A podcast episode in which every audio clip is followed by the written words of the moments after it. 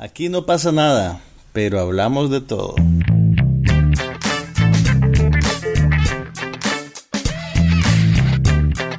Un podcast sobre cine, TV, tecnología y todo lo demás.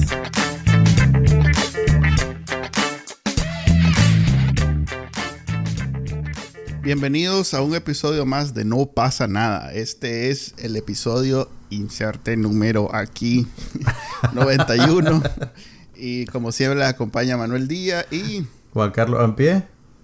Y hoy venimos a hablar de básicamente todo lo que no provoca dolor de estómago que está sucediendo en Nicaragua porque hasta culpable me siento de no después después de una semana bien difícil en Nicaragua venir a hablar de cosas sin importancia pero ese es el, ese es el En los últimos pues, años creo que ya tenemos buen entrenamiento de eso, más. sí, este, esta es la intención, pues queremos eh, mantener e, este espacio que mucha gente lo escucha, eh, más de cuatro. Este gran podcast. Ese maravilloso podcast. Eh, único en el universo y siempre pues se caracteriza porque no pasa mucho importante. De ahí el nombre. Si alguna vez se preguntaron por qué se llama así. exactamente. es porque lo que pasa no es necesariamente importante, entonces uno dice no pasa nada. Y pues esta semana de lo que de lo poco importante que pasó, pues si querés empezar, Juan Carlos, yo tengo ahí algunas películas, pero pero dale, empezá vos. Bueno, mira, el esta semana sí tuve yo un hito muy personal que tiene que ver con el cine. Y pues básicamente, después de un año y cuatro meses sin poner un pie en el cine. ¿O oh, fuiste al cine? Fui al cine. ¿En serio? Fui al cine, maje.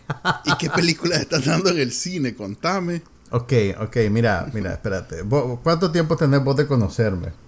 Ah, no sé, 20 años, no sé. Ok, entonces vos sabés pues que mis gustos son particulares y yo pues tenía... En blanco y negro. Fuiste a ver una película en blanco y negro, no me digas. Espérate, espérate, caliente, caliente. Mira, pues considerando pues, la época que estamos viviendo y las circunstancias, pues yo quería que la película con que regresar al, cine fuera algo especial, pues, o sea, en algún nivel yo quería ver cualquier cosa, ¿verdad? Pero también decía, no, hombre, ¿cómo voy a regresar al cine viendo esa cochinada? Ya sé que es una cochinada. No, no, no. Me voy a esperar una semana, me voy a esperar dos semanas a ver que, a ver si no viene algo mejor. Y entonces resulta ser que estamos en el aniversario del estreno de y además es el espérate, ¿cuántos años? Es el aniversario del estreno de Ciudadano Kane. Fuiste a ver Ciudadano. Y quiso la suerte que la Cinemateca de Coral Gables, en la soleada ciudad de Miami, programara una versión remasterizada en 4K de El Ciudadano Kane a propósito de su, ya te voy a decir qué número de aniversario, a propósito de su 80 aniversario. Porque la película se estrenó en 1941. Entonces, brothercito, fui a ver El Ciudadano Kane. No te puedo decir cuántas veces la he visto. Sí te puedo decir que la primera vez que la vi fue en Betamax, en una copia balurde de un videoclub. Bueno, no era balurde, era una buena copia para la época. Una copia mm. que alquilé en uno de los primeros videoclubes que abrieron en Nicaragua a mediados tirando a finales de los 80. Después la habré visto otras veces en cable. Sé que la vi en el cine una vez cuando estaba estudiando mi maestría en el 98. Y de ahí otra vez ahora, pues. Y, realmente es. Mira, eh, eh, o sea, apartando del delito, pues, de que volvés a ver una película en grande, también es interesante el contexto porque acaban de estrenar, bueno, se estrenó el año pasado eh, la película Mank de David Fincher que tiene que ver tangencialmente con la producción de, Ciudadano Kane. Entonces eso matiza un poco también la, lectura de la película. Y además de eso, yo no sé si vos te diste cuenta, pero el mes pasado hubo una... No, espérate, te voy a contar. Estoy, en todos los grupos de interés del ciudadano que hay, en el mundo. No, pero, pero en Reddit y en, y en Twitter en, hubo una, controversia porque en Rotten Tomatoes Ciudadano Kane perdió el primer lugar. Bajó. Ah, no me digas, se, lo dieron a, a, a The Redemption. No, no, no podés adivinar. Ahora, alguien identificó que fue un hijo de puta. o sea, fue un maje que, que así, nivel troleo, puso una crítica medio negativa y entonces eso le bajó el índice, whatever. ¿Sabes qué película puntió encima de Ciudadano Kane? Fast and Furious 3. No. Paddington, segunda parte. Hamilton, el, el Paddington, el, osito. Paddington, ajá, el osito. el osito. Entonces, todos mis argumentos son... Ni siquiera la original. Ni siquiera la, original. bueno, y acordate que es una adaptación de un programa de televisión inglés. Paddington es la adaptación de un programa de televisión inglés que a su vez está basado en un libro. O sea que la secuela de la película es como la cuarta generación del, del original, si te quieres guiar por eso. Pero esto es lo que hace. ya es el esfuerzo del estudio por ver cuánto dinero puede sacar a partir de la taquilla de la primera. Mira, eso es siempre una secuela. En honor a la verdad, la película tuvo buenos reviews. Pero obviamente a todas luces no es Ciudadano Kane. Entonces, esta circun y no y no porque sea en color y no en blanco y negro. Entonces, esta circunstancia. contame, contame. Y, no, y, en esta restauración que le hicieron, no se animaron y le pusieron color. Ay, Dios mío, no. pues, Manuel Díaz. Para mejorarla. Manuel Díaz es nuestra un misterio. digo yo, o sea, hubiera sido. Bueno, vos sabes que en los 80, eh, Ted Turner, el, el, que se hizo famoso como el magnate fundador de CNN, compró, compró una librería importante de películas clásicas y pretendía colorizarlas para, para, porque según él así se iba, iban a hacer comercialmente más comercialmente más está viendo está viendo. Ah no no sabes cómo terminó la historia. El maje empezó a colorizar las películas clásicas y te acordás vos las señoras viejas en Nicaragua que tenían fotos como que se las habían coloreado con un pincel Sí, sí, es la película, las películas se miraban así, maje. Ya, ya. Bonitas, todas pasteles, pues. Una cosa horrible, era una cosa horrible, hermanito. Entonces, no, eso, eso no pasó, Manuel. Pero mi punto es que esta, esta cuestión, o sea, es, es, un cuento divertido, ¿verdad? Y jajaja, ja, ja, nos estamos riendo de los snobs de Citizen Kane, ¿verdad? La gente que piensa eso. Pero esto te muestra los límites de Rotten Tomatoes como un agregador de opiniones, ¿me entendés? Sí, yo nunca he sido gran acólito de Rotten Tomatoes. Porque a mí, hay, hay, gente que me pregunta. Mucho más hay gente que me pregunta, pues, que, ah, pero es que Rotten Tomatoes dice tal cosa. Entonces, es que Rotten Tomatoes es un agregador de un montón de opiniones, de un montón de gente, que no necesariamente son críticos. Pues, o sea, está bien, ¿me entendés? Y todo el mundo tiene su opinión. Pero si vos te quieres guiar y buscar una película críticamente aceptable, Rotten Tomatoes no es realmente tu mejor guía. Vos siempre usás el, ejemplo de mi universo.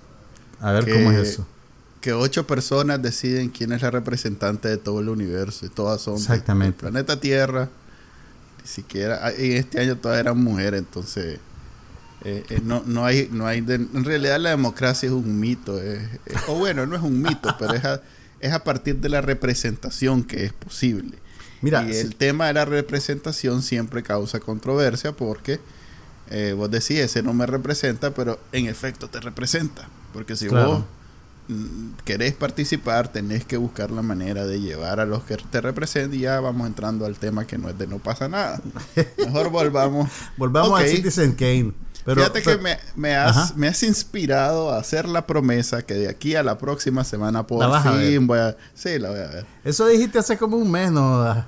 Sí, pero pues ya, ya demasiadas señales. Debe ser alguien en el universo está poniéndomelo. Orson Welles está diciendo, Manuel. Sí, anda a ver, anda a ver. Pero bueno, voy a ver si, si la puedo conseguir en, en mi mundo. Está este, en, HBO, Max. Ok, ah, pues ahí sí la puedo ver. Pues, perfecto, la veo. Hablando de HBO Max. Ajá. Porque no creo que tengas nada nuevo que decir de Citizen Kane. Eh, Mira, ¿qué te puedo decir nuevo Citizen no, No, no, no. realmente. No, no, no. ya, no quieres, eh, ya no quieres saber más, ya tuviste, ya, tuviste hablamos como en tres, en tres podcasts sobre eso. Ya además que es una película de 80 años, casualmente me acabo de acordar. Mira, a pesar de que tiene 80 años, es más moderna que un montón de películas contemporáneas. Ahí te voy a dejar eso, vos reflexionarlo y cuando lo veas platicamos. ok, eh, yo en HBO Max ocupé mi tiempo en ver eh, la nueva película de Angelina Jolie, que debe estar en el cine también. ¿no? Mm, es cierto. Those Who Wish Me Dead o algo así. Ajá, Those Who Wish Me Dead. Ok. Es una película que para empezar, o sea, en el póster sale ella con un niño. Entonces ya desde ahí yo decía, ah, la viene, viene un documental de, de la, de niños refugiados. Naciones Unidas, sí. Pero no, es R. Entonces con eso que R dije yo, ah, pues, pues puede El niño está en peligro de verdad, dijiste. pues puede ser una película eh, disfrutable para adultos. Y en efecto, pues me la lancé y debo decir que en la gran tradición de esas películas de desastres naturales, que es un elemento dentro de esta película, eh, se sostiene muy bien. Pues es una película sólida, sí, es una película. O sea, las escenas del fuego, porque si bien el fuego en, en los bosques de Montana, creo que no es el centro de la película, pero ahí es, como el Titanic, pues, que el, hundimiento del Titanic es el contexto. Es el gran evento, pues, del...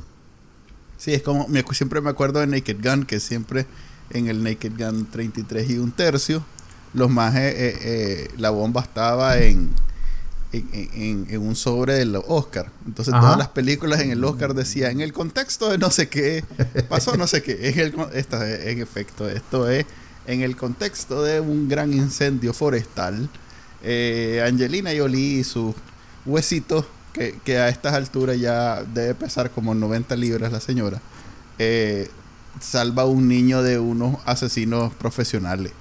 Hmm, eh, vaya. yo, yo ya he dicho varias veces en este podcast que estas películas de acción donde la protagonista pesa 100 libras y, y pasa este acribillando y, y, golpeando y masacrando y todo lo demás a, profesionales soldados de 300 este son poco creíbles y esta es como el, extremo de eso. Creo que está subestimando el poder de Angelina. No, no, no. La vas a, si la ves, pues vas a ver que el bracito pareciera un, un palito de eso. Pero ella siempre ha tenido ese problema. ¿No te acuerdas del póster de Wanted? No, no es, más reciente. O sea, Wanted todavía era, eran pistolas, pues no era físico. Pero mira, pero realmente aquí es, crítico, es una es una cuestión de, pesarlo, la, la, ah, la, más de pie y hacen una toma un poco alejado y, y ves la estructura corporal de viaje ya. Pero tal vez solo es flaca, Manuel. Pues, o sea. No, no, loco, no, no. Vela, vela, vela. Flaca es, es como cuando. Eh, ¿Cómo se llama la, la rubia atómica? Atomic Blonde de. ¿Cómo se llama la sudafricana? Charlize Theron. Charlize Theron es flaca. Ahí sí, es flaca. Pero, pues no se cree uno el cuento, pero. Eh, ok. Ok, vos, estabas preocupado por la salud de Angelina Jolie, la actriz. Sí, quedé preocupado por la salud anterior. Okay, en serio quedé preocupado. Pues. Tendré que verla, pues, pero mira, realmente, apartando ese factor, que incluso no sé si es machista que hablemos en esos términos de ella, pero apartando ese factor. un hombre también, Apartando ese factor, ella es una buena actriz de películas de acción. ¿Te acordamos de Salt? No, no, no, no, no. Sí. A ver, lo que sabe hacer es poner la cara esa donde se le ven la, se ve sexy con los labios y la cara y los pómulos. O sea, que en realidad tiene, parece diseñada la cara. Creo que la está subestimando como actriz. No, no, como actriz no. Yo no he dicho eso en, lo absoluto. Dije que como en películas de, de acción, más allá de, de, esa, de ese, ¿cómo se llama? De ese, ay, ¿cómo es que se llama? El, el plante, no, ¿El qué? El semblante. Semblante. Semblante. Que palabra más complicada para vos, más, más, allá de ese semblante característico de ella, donde este uno se pierde si la ponen más de 30 segundos y comienza a. es como hipnótico, ¿no? es, la cara. es, que también tiene los ojos bien grandes. Sí, es, es extraordinaria su cara. Sí. Entonces, pero más allá de ese semblante este, en películas de acción, pues que, siempre está como muy seria y como que nada le afecta. A vos no te convence. Que se ayuda. Pero no, no, no me compara nada. hay actrices mucho más. Pero esta película te gustó. Pues me acuerdo de esas películas de que que son así pues en ese contexto, que hay un terremoto, que hay un maremoto, que hay un incendio, que y en ese contexto sí me pareció que compite.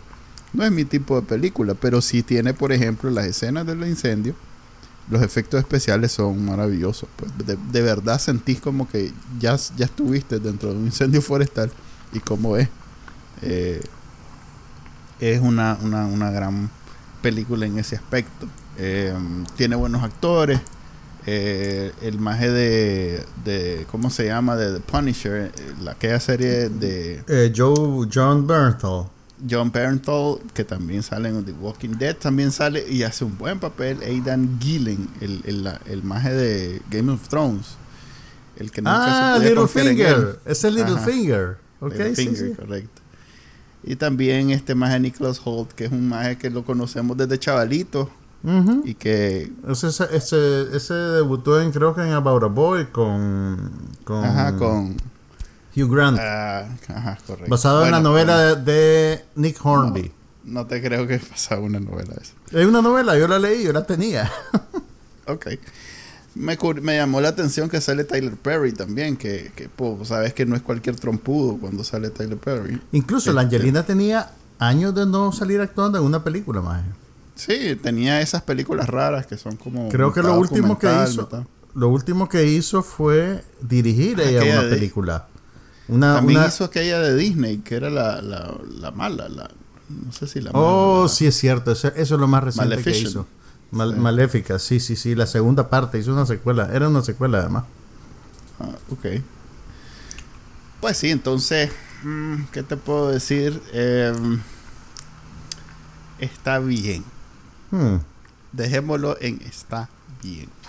Bueno, eso, es bastante. Pues, viniendo de vos. La trama no, no, es rescatable en lo absoluto. Eh, las, escenas de acción, pues, si, les agregas ese, ese elemento, son bien hechas, pero el problema es que es como que pongas a. Como cuando ponen a alguien a, el standing que, está en suéter y. Ajá. Eh, eh, digamos, son películas en la jungla y no sé qué, y llega y, ves las escenas antes de filmarse donde solo están practicando. están todos en chor y camiseta. Algo así se siente, pues, que tal más supuestamente. Más hacía, calor, la gente tenía que andar ligera de ropa, había un incendio. Por eso, entonces, estuvo bien, estuvo bien, pero no, no creo que gane ni Oscar, ni grandes números de taquilla, ni nada especial. Además que está disponible también en HBO Max al mismo tiempo que en el cine, entonces realmente taquilla normal, taquilla normal no van a tener ahorita ninguna de estas películas de, Warner. Pero tal vez valdría la pena ver esos incendios en, en, el cine, ¿sabes? Mm, bueno, sí, me imagino.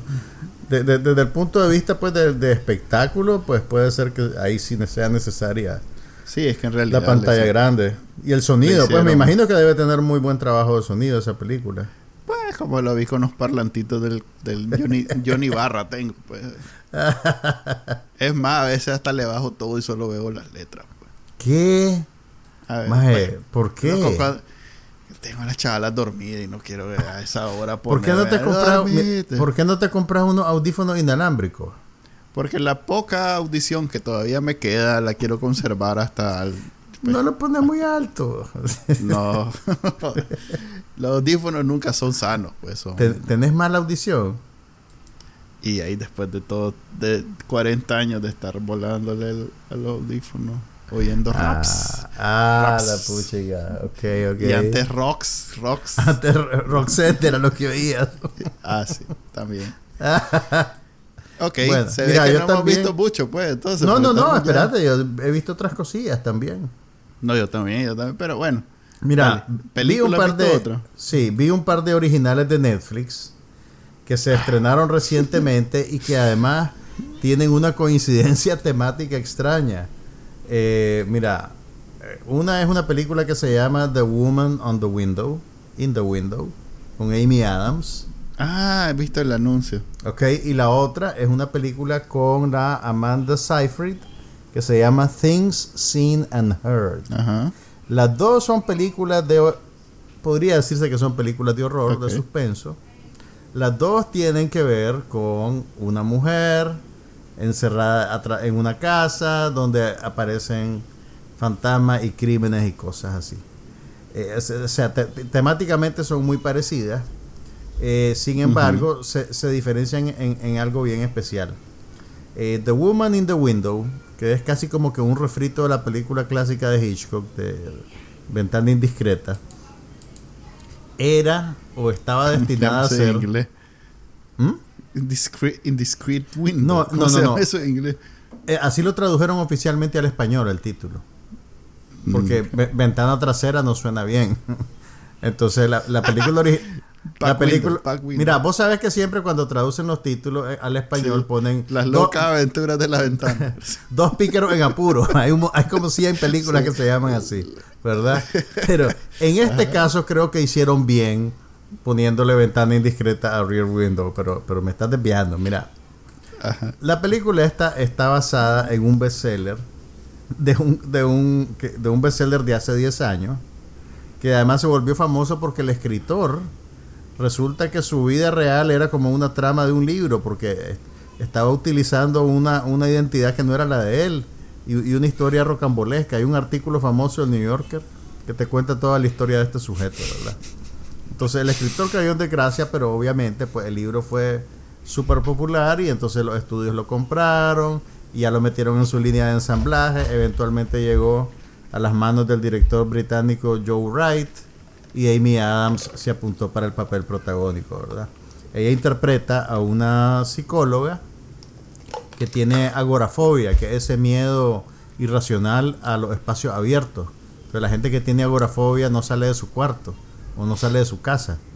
Entonces ella, una mujer con... La sirena, ¿cómo es que se llama la sirena? La... ¿Cuál sirena? Splash, Ah, la, la, la, Daryl Hannah. La Daryl Hannah tiene esa, enfermedad. Ah, no sabía.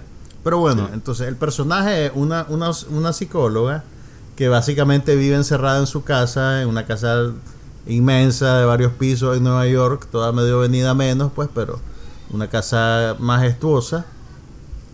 Y eh, se muda una familia a la casa de enfrente. Y de repente, pues como que los miembros de la familia empiezan a desfilar por la casa de ella, por X o Y motivo. Entonces llega el hijo adolescente, que es un un muchacho todo nervioso y sensible, que como que le, medio sugiere que su padre es un abusador. Después aparece la mamá del niño, que es la Julianne Moore, que vos la ves que es también toda como, como, rara, como nerviosa, como inquieta. Y después aparece el marido, el hombre, ¿verdad? Que además lo interpreta Gary Oldman. O sea, si esta película tiene algo, es que tiene un reparto de primera categoría. Entonces, cada vez que abrí la puerta y sale un actor, pues decir, a la pucha, ¿qué hace en la película? Así me pasó con, esta de Angelina Jolie a mí. y, entran, o sea, entran, tienen una escena cortita ahí con la Amy Adams, pa, pa, pa, pa, y se van. Y entonces, eventualmente, y esto pues no es un gran spoiler porque lo puedes ver hasta en las escenas de la película, solo que no te voy a decir exactamente quiénes son los involucrados, pero Amy Adams ve lo que parece ser un asesinato a través de la ventana. Y vinieron los jardineros, acá estar dale, dale, sí, perdón. Pero no en la película, en la casa de Manuel. No, no, aquí en mi casa, cuando estamos grabando y viene el jardinero, siempre dale, dale. Entonces, ella ve, ve a través de la ventana que se está cometiendo un crimen, llama a la policía, la policía llega, empieza a indagar, llaman a la gente involucrada y resulta que nada de lo que creías parece ser lo que era. Yeah. Yeah. Ok, entonces eh, me estás describiendo básicamente cualquier un montón de películas. no, pero más recientemente me estás describiendo las películas de ¿cómo se llama? Key and, Peele, ¿cómo? Espera, este, ¿Cuál? Jordan Peele, perdón. Las películas de Jordan Peele me estás describiendo. ¿Cuál? No. Esta This Is Us. No, no, no se llama This Is Us. Get Out. Us, perdón. Pero ahí no ves, no ves un crimen a través de una ventana en la casa de tu vecino. No, pero es de que no sabe que todo lo que está pasando, todo se ve, todo se ven raro y de pronto. Ok, pero sí, sí te diría que las películas esas de Jordan Peele son, son más interesantes porque ah. tienen varios niveles sociológicos y antropológicos. Esta es una película de suspenso bastante comercial. Y además eh, se vio, digamos que sufrió por dos motivos. Primero, había mucha anticipación sobre su estreno, pero eh, se iba a estrenar cuando empezó la pandemia. Entonces la tuvieron que engavetar un montón de tiempo. Entonces ya eso, vos sabés que cuando engavetas una película, a pesar de que sea por fuerza mayor, el mercado empieza como a recelar de la calidad de la película, ¿verdad? Eso le pasó un poco a esta película. Y de remate, eh, como es una película de estudio y es una película probablemente con, con el estudio tenía, digamos, mucha, mucha esperanza de que fuera comercialmente exitosa, que tuviera Óscares, whatever, eh, la sometieron obviamente a las pruebas de grupos focales. Y en los grupos focales... La fueron haciendo papa. En los grupos focales la gente decía que no entendía qué había pasado. Que no entendía lo que pasaba. De la nada. Entonces tuvieron que reclutar de vuelta a, algunos miembros del reparto y filmar cinco días más de material de escenas nuevas y reeditar la película. Usualmente, o sea, no necesariamente eso es malo, pero usualmente eso pues es una seña de problema y que un estudio tenga que gastar plata en hacer eso es como súper mal visto. Entonces ya eso como que te pone, te le pone a la, a la película, o sea, la película ya deja de ser una posible candidata al Oscar para hacer una película problemática. Entonces, el Entonces, resultado, ¿la recomendado o no la recomendás? Mira, la recomiendo con ciertas reservas porque la, recomiendo principalmente porque los actores los actores son tan buenos que así salgan haciendo una escena de, cinco minutos. haciendo nada.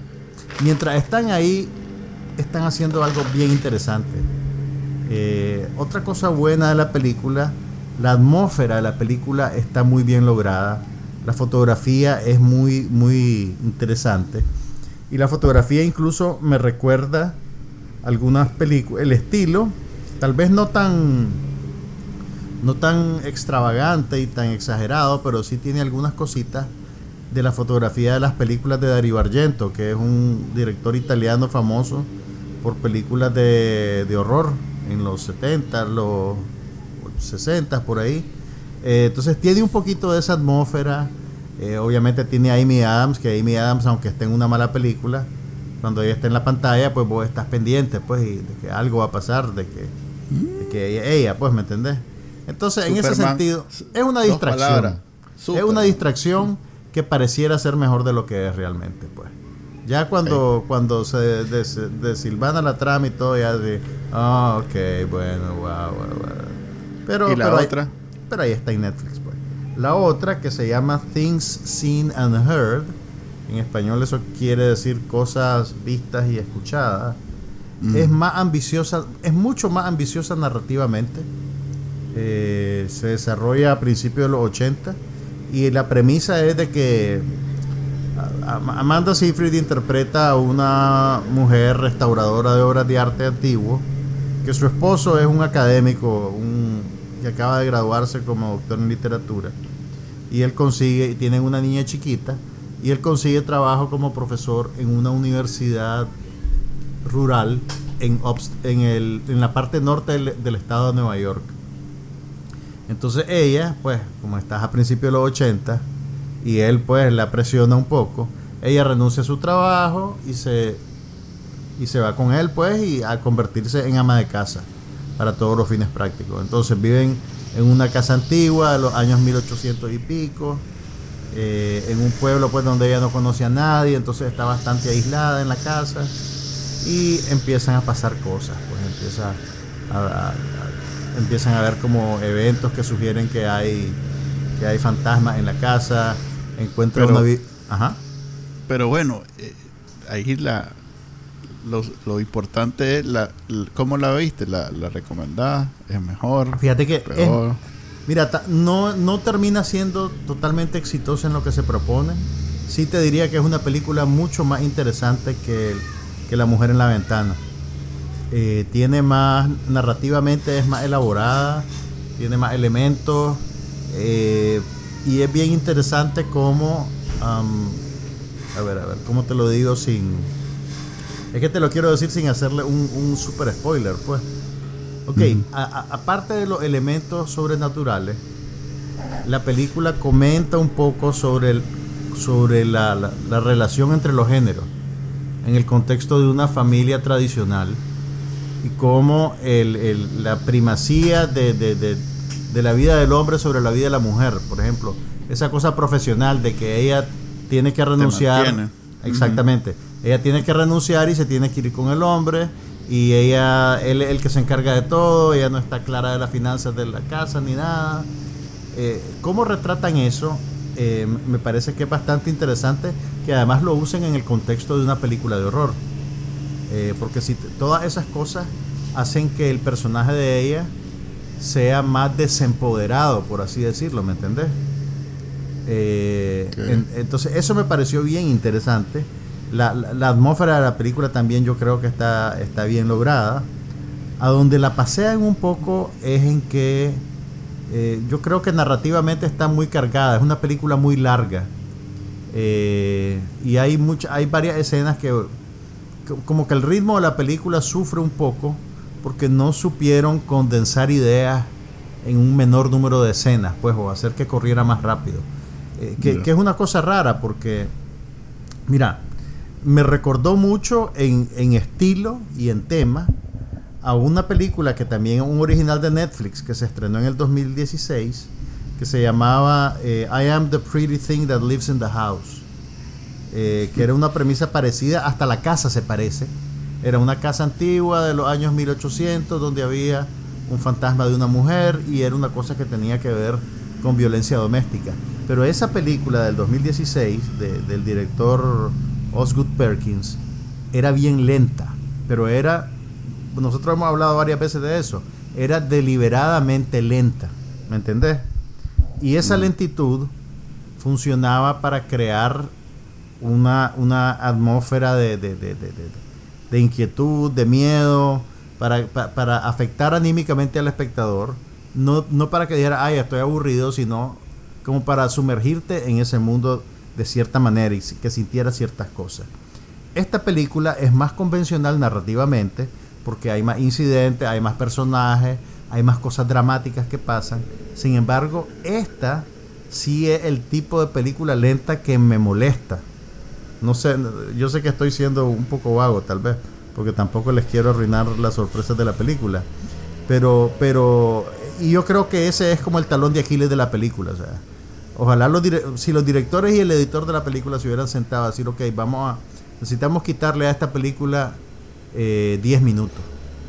Ok, tal vez se animan si, si es Netflix. Cuando me oigan. Sí, ahorita que Ellos oyen el podcast y entonces, ah, la vez, este claro. tiene razón. Ahora, bájala, bájala, la vamos a editar y la volvemos a subir. En... Ahora, cuando, cuando vos haces eso, no necesariamente es que le arrancas tú entero a la película le quitas un poquito de aquí, un poquito de allá, unos cuadritos de este lado, una reacción de este lado. Y al final puede quedar algo que se mueve más rápido. Y esa es la, gran contradicción de, de, este arte, pues, ¿me entendés? Así como ese tipo de, revisiones te pueden matar una película, a veces también ese tipo de revisiones te la pueden salvar. Sea, esta película no, no, no, es pérdida total, pues es una película interesante. A, a mí me gustó, a, a pesar de que puedo ver, digamos, su sus problemas. Y, y, me gustó también la actuación de, de, la Amanda Seyfried, pues la, es muy buena actriz realmente. Y, y, es, y, es, interesante verla interpretando a una mujer, ¿me entendés? Muchas actrices te las ponen en roles de, de, muchacha, aunque ella ya es una mujer adulta. Eh, pero aquí pues eh, sí es una mujer adulta, pues tiene su profesión, tiene su hijo, tiene un matrimonio. Ya no es la muchacha de la novia, de sino que es un mm, personaje pues más completo con agencia personal y, pues con, problemas dignos de consideración. Que, que, hacer el papel normal de una persona adulta es visto como un gran hito en la carrera de, de, una actriz. No, no, no, no, no es un gran hito, pero sí es interesante, creo yo. ¿Me entendés? Ok. Em, yo, además de esa película. No te veo viéndola, pero vos sí, sí podés ver la mujer en la ventana. Tal vez. Y ahí no. ya, me diste permiso. Yo, así como, Yo sé que vos administras tu tiempo porque sos, el padre de dos criaturas.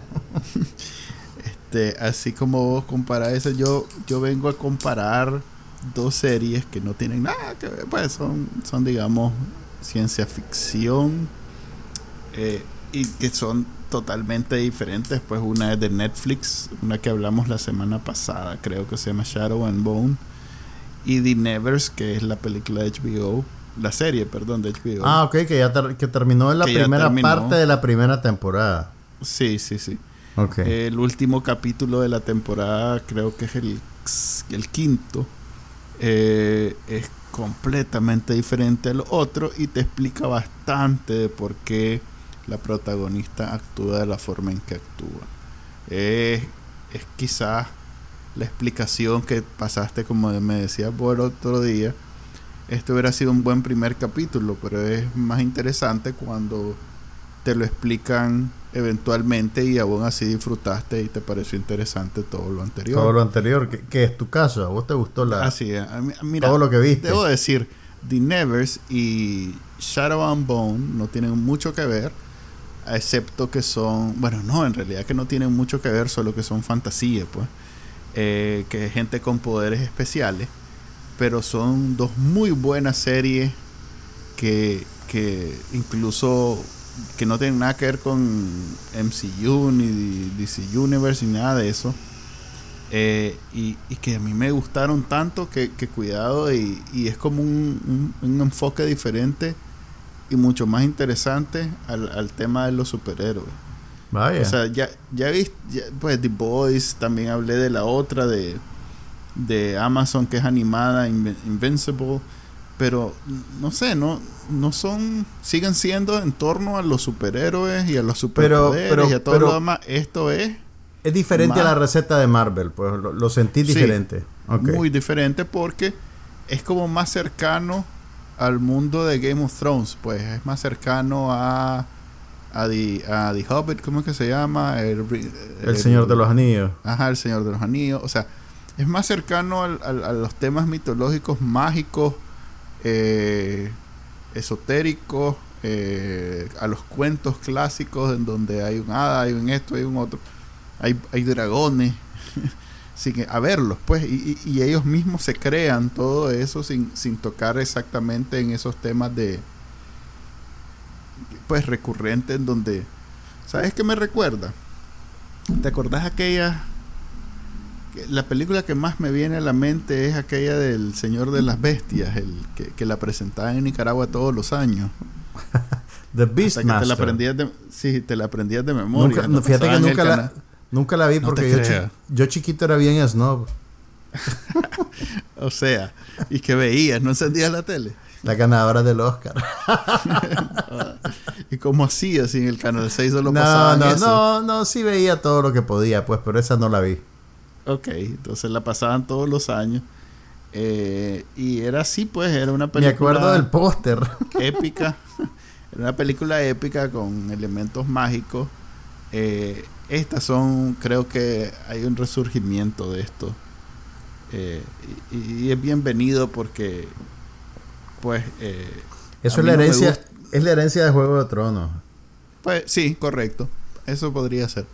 Y es bienvenido. A mí, a mí me pareció, eh, ambas me parecieron muy buenas. Hay una gran diferencia. The Nevers es una serie mucho más ambiciosa, mucho más dinero, ya me, mucho más Creo que ya, nos habías dicho que The Nevers era, se desarrollaba como en, en la Inglaterra victoriana. Y, y de hecho, leí algunas cosas y, está muy metida en esa estética que, que llaman el steampunk. Que es como una mezcla del punk con la revolución industrial y es una nota ahí estilística muy particular, pues. Hay gente que está, que está matriculada en eso. Al, al, al, al, Sherlock de Guy Ritchie. Eh, más o menos eso. Eh, pero con cosas En términos de escenario, pues. Sí. sí, en términos de escenario. Sí, es, Inglaterra victoriana, la revolución industrial, esas cosas. Debe haber algún lugar en Inglaterra donde tienen todo eso ya listo. En realidad es una, es una mezcla, pues, de tiempos y de épocas, pero, pero ya, ya te entiendo. ¿Y la, ¿Y la otra serie de qué se trata? Porque esa sí que no tengo ni idea. Mira, por eso te digo, mira, no tienen mucho en común. The Nevers es una serie, obviamente, con mucho más dinero detrás. Hay una inversión seria de dinero. Eh, la otra es de esos experimentos de Netflix que se puede dar el lujo de hacerlo. El nivel Electravela y una chica. no sé, no, no, me perdiste con esa referencia. Ah, bueno, así, joven, joven imberbe.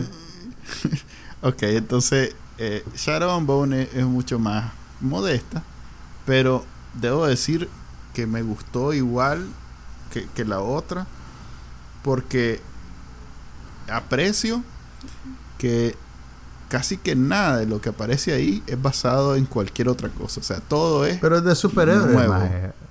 No, pero en serio, yo sé. Eh, eh, hay, hay, obviamente que el muchacho le gusta a la muchacha y que no sé qué, todo eso. Eh, que, que dicen que cuántas, cuántas historias hay realmente. Hay seis historias: boy meets girl, girl meets boy, bla, bla, bla. Eso está. pero. Claro.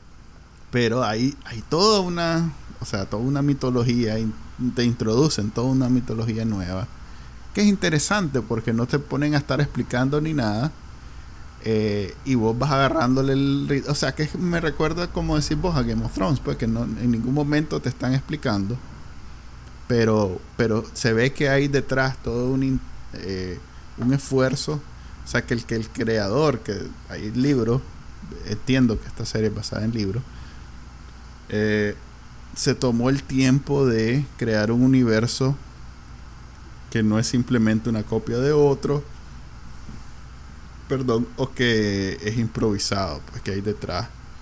Entonces me llama la atención porque si bien ya la vi toda, creo que son ocho capítulos, no, son... Eh, ni cuenta me dice, son seis. ¿Lo viste tipo, tipo maratón, uno, uno tras otro? Sí, lo fui viendo, fue, me, me enganchó. Y no es el tipo de serie que yo veo. Yo veía Game of Thrones como una cuestión bien... Como tarea. como transaccional, pues. O sea, ah, ves. O sea, vos la veías porque, porque todo el mundo hablaba de ella. No porque te gustara una particularmente. Serie, es, como, sigo viendo The Walking Dead. Pues no es una serie que, ay, qué bueno. Pero ya sé que voy a pasar una hora eh, no aburrido. Esa es quizás la mejor manera. ideal en la vida. No quiero divertirme, solo quiero no aburrirme. Mira, escapar.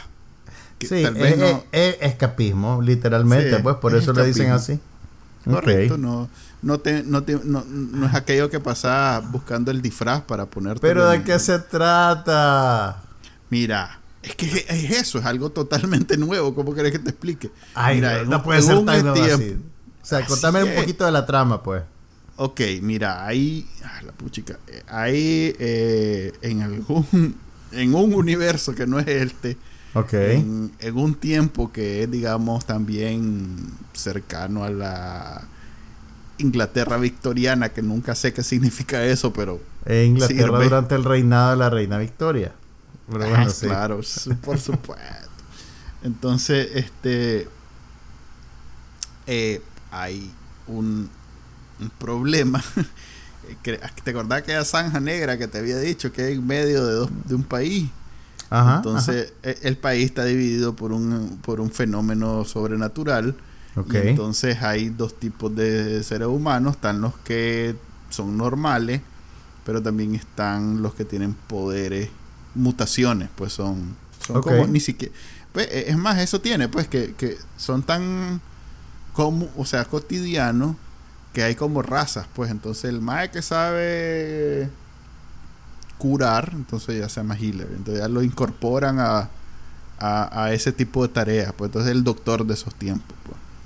Y entonces el mae es como cualquier otra persona, puede ser ladrón, puede ser esto, puede ser lo otro, pero es eso, tiene eso adicional, pues. Entonces, eh, hay una guerra entre un par de países, pero te das cuenta que hay más países y hay más cosas sucediendo. Entonces de pronto, eh, y también hay personajes muy bien eh, pensados que no tienen poderes, pero que son extraordinarios. Pues. Entonces todo eso está sucediendo, es un reparto grandísimo, pues son como 20 historias sucediendo. A la buchica. Sabiendo que hay. Por eso te digo, es muy parecido a Game of Thrones en ese sentido. Y este. Y a la par está sucediendo algo. Pues que va a cambiar la historia del mundo donde se está desarrollando. Y, y los diálogos son bien frescos, pues no son aquellos ¿Es una, ¿Es una serie gringa? ¿Es una serie inglesa? ¿Cuál es su procedencia? Fíjate que como, como ¿Hablan en inglés? Netflix, hablan en inglés, sí. Hablan pues. Y los más, hay uno que es inglés, el otro que no sé, creo que es sudafricano. Uno de esos inglés, inglés raro, pues no es el inglés de Inglaterra ni de Estados Unidos. Entonces, todo eso. Eh, hay, hay personajes con los que inmediatamente te, te sentís este, conectado, o sea, que te gustan que son encantadores, que, que, dan risa o que son muy buenos y que... Ah, la magia suena como que te gustó. Sí, me gustó bastante. Más bien, cuando, cuando llegué al, al, último capítulo dije... Oh, Se acabó. sí, ah, quería por lo menos Te, la, te la renovaron, por lo menos. Mm, quién sabe, no, que como, es Netflix y como no tenía ninguna intención de ver esa serie, mm, en realidad creo que, no. Creo que tu relación con Netflix está pasando a un nuevo estado. Sí, hombre, Después de que estuvieron distanciados.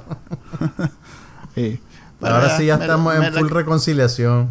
Me la acabé y entonces ya volví a pasar, por pasé pues a las normales, a The Mayans, a For All Mankind que son las que mm, estoy viendo normalmente. Bueno, te cuento que yo vi una serie nueva de Amazon Prime que es probable, pues, que, que, es definitivamente un producto que, de, de, primera línea, pues, eh, están promoviéndolo con mucha expectativa.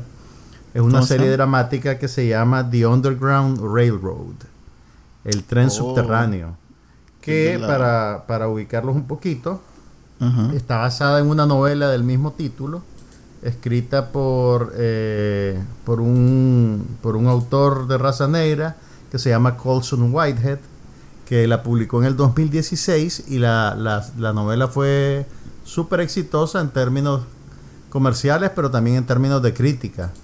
Eh, se ganó el premio Pulitzer a la mejor novela del año, que suele, el Pulitzer es el premio literario más importante en Estados Unidos pero también se ganó el premio, el National Book Award, el Premio Nacional del Libro, que también es un, es un gran honor pues para cualquier, para cualquier autor.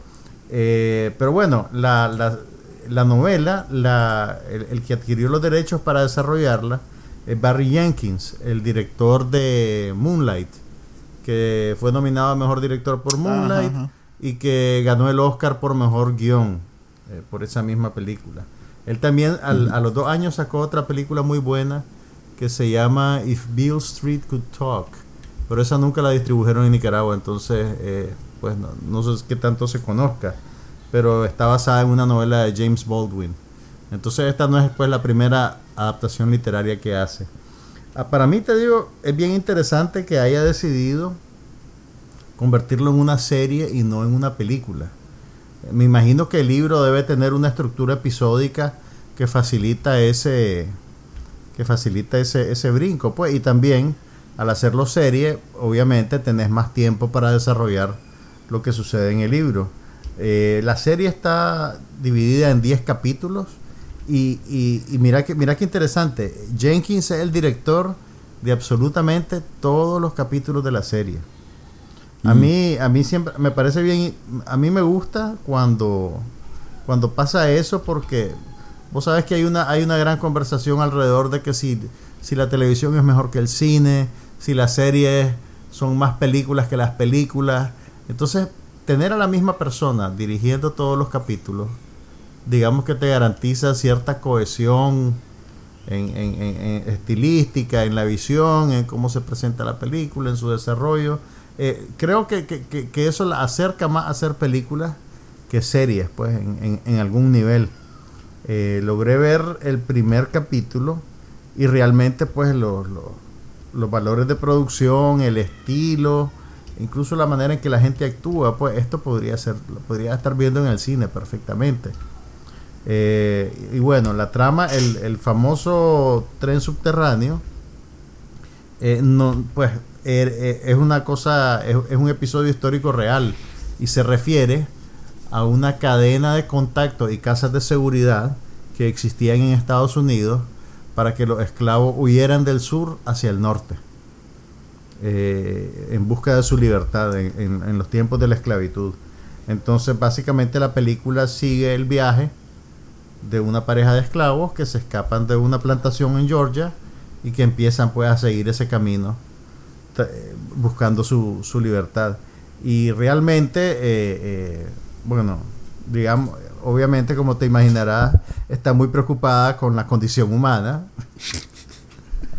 Pero debo, debo decirte que el, el, el, solo vi un capítulo de 10, pero la manera en que te presentan la violencia de la esclavitud es, es realmente perturbadora. Es, porque e, es más descarnado incluso que 12 Years a Slave. ¿Te acordás de 12 Years a Slave? La película de Steve McQueen. Que ganó el Oscar hace como 7 años, 6 años. En, donde no te creo. Sí, más, más o hace menos. Pues. tanto. Creo que sí. Yo dije, no la he visto, pero la voy a ver. ¿Cómo es reciente? No la he visto. No la he visto, la voy a ver. No te lo puedo. Ya te voy a decir. Ya te voy no a decir. hace tanto, no, tiene como 3 años. O sea, por razones obvias, temáticamente se parecen, pero esta serie, o por lo menos la primera hora de la serie, yo siento que es más descarnada y más despiadada pues con el espectador. O sea, aquí sí que no, no te están dorando la píldora, no te están apartando la cámara para que no veas la violencia. Eh, para que te asustes, es del 2013, 12 Years a Slave. Mm, o sea que yo no estaba tan perdido. Ocho años tiene ya. Entonces, mira, la, mm. la, serie es más, o sea, la, violencia que te muestran en cámara te deja bien clarito que este es un sistema aberrante y perverso. Porque obviamente, pues tenemos décadas de consumir productos que de alguna manera te suavizan las perezas o te idealizan esos tiempos, pues. Eh, pues incluso en el sur de los Estados Unidos hay cierto idealismo por el pasado del sur antes de la guerra, que, realmente está envenenado por el, esclavismo realmente. Pero aún así, pues tenés gente que idealiza esas cosas y las plantaciones y que no sé qué, y que la bandera y que Dixie, pero, pero no debajo de todo eso. Todo eso está hilvanado con un sistema violento y perverso que básicamente mantenía a la gente de raza negra subyugada en, un sistema de, constante tortura y violación de derechos humanos y lo que querrá. Entonces la, la, la, serie es bien descarnada para dejarte eso bien clarito. Clarito, hay que clarito, aclarar, clarito. Hay que aclarar que en esos tiempos no habían derechos humanos, entonces no era. No habían sido reconocidos como tales, obviamente. Tenés toda la razón. Gracias. Eh, y también eh, me gustó. En ese bonito sentimiento.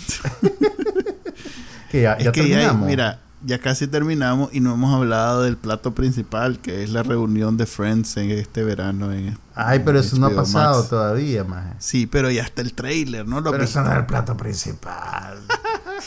ok, solo quiero cerrar. Mira, solo quiero cerrar diciendo que eh, el otro asterisco importante de la serie es el papel de la, de la protagonista. Eh, toda la historia te la están contando desde el punto de vista de, de una muchacha esclava que, que, que, sus mismos compañeros eh, la ven con recelo porque su mamá se escapó y la dejó ahí atrás. Su mamá no la llevó consigo. Entonces hay, hay, hay, una, hay una furia en ella que nace del abandono. O sea, además de la furia de, verse atrapada en ese sistema brutal, ella tiene, digamos, el, ese resentimiento de que la abandonó su madre y, eso un poquito como que la impulsa. Entonces, eh, la actriz se llama, que, por cierto yo no la conocía, se llama Tuso Bedu. Es una actriz extraordinaria realmente. O sea, con solo haberla visto una hora, te digo, eh, esa muchacha lleva el peso de esa serie sobre los hombros y, los aguanta. Ok, entonces eh, yo creo que The Underground Railroad está disponible en Amazon Video, en todos los lugares donde Amazon difunde sus productos, así que denle una buscadita. Ok. Ahora, em, Manuel, háblame de la reunión de Friends. No, ya lamentablemente nos hemos quedado sin tiempo por vamos a estar hablando de esas cosas. Pero ahí está el trailer, igual en Amazon, en perdón, en AMDb. Eh, es una producción original de HBO Max, en donde si ven el trailer van a ver que los años han pasado.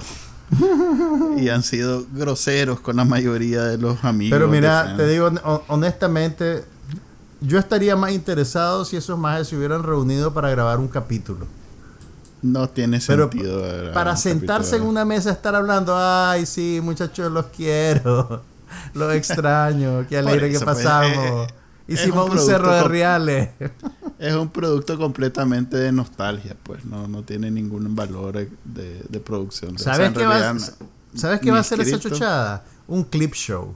Van a hacer un, van a poner una ensalada de clips de la serie intercalada con los más en una mesa. Oh, you were so great. Oh, you were awesome. Mira, ya de por sí debe haber costado el equivalente a la, a la externa de toda Centroamérica producir eso sin que actúen, ¿verdad? Solo que se sienten Solo que estén ahí. Sí.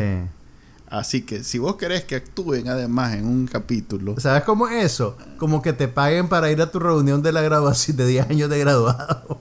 Sí, pero que te paguen el equivalente a todos tus, ingresos de toda la vida. Pues. Amigo, con que me paguen 100 pesos más de ganancia. Por eso, si vamos gratis, pues entonces eh, es, un, es un evento más que un, un, episodio ni un especial, es un evento porque todo, eh, no sé, todos los fans que son millones de Friends han querido verlo juntos por más de Pero por, 20 años. ¿Por qué? ¿Para qué? Ok. Eh, en eso, en eso quedamos en el episodio 91 de No pasa nada. ¿Cuándo, ¿cuándo eh, es la reunión de Friends? No sé, loco. Estoy jodiendo. Yo solo vi el, el, el trailer y dije, uy, Qué viejo que están. sí, están hechos. Y después fuiste, al, fuiste al baño y te viste en el espejo y pegaste un alarido. no, dije, ala, no estoy tan mal. Dale 10 años, Chele, dale 10 años. no, pues sí. Ok, entonces eso fue todo por esta vez. Mi nombre es Manuel Díaz. Y Juan Carlos Ampie. Y nos vemos la próxima semana en viernes. Saludos. Aquí no pasa nada, pero hablamos de todo.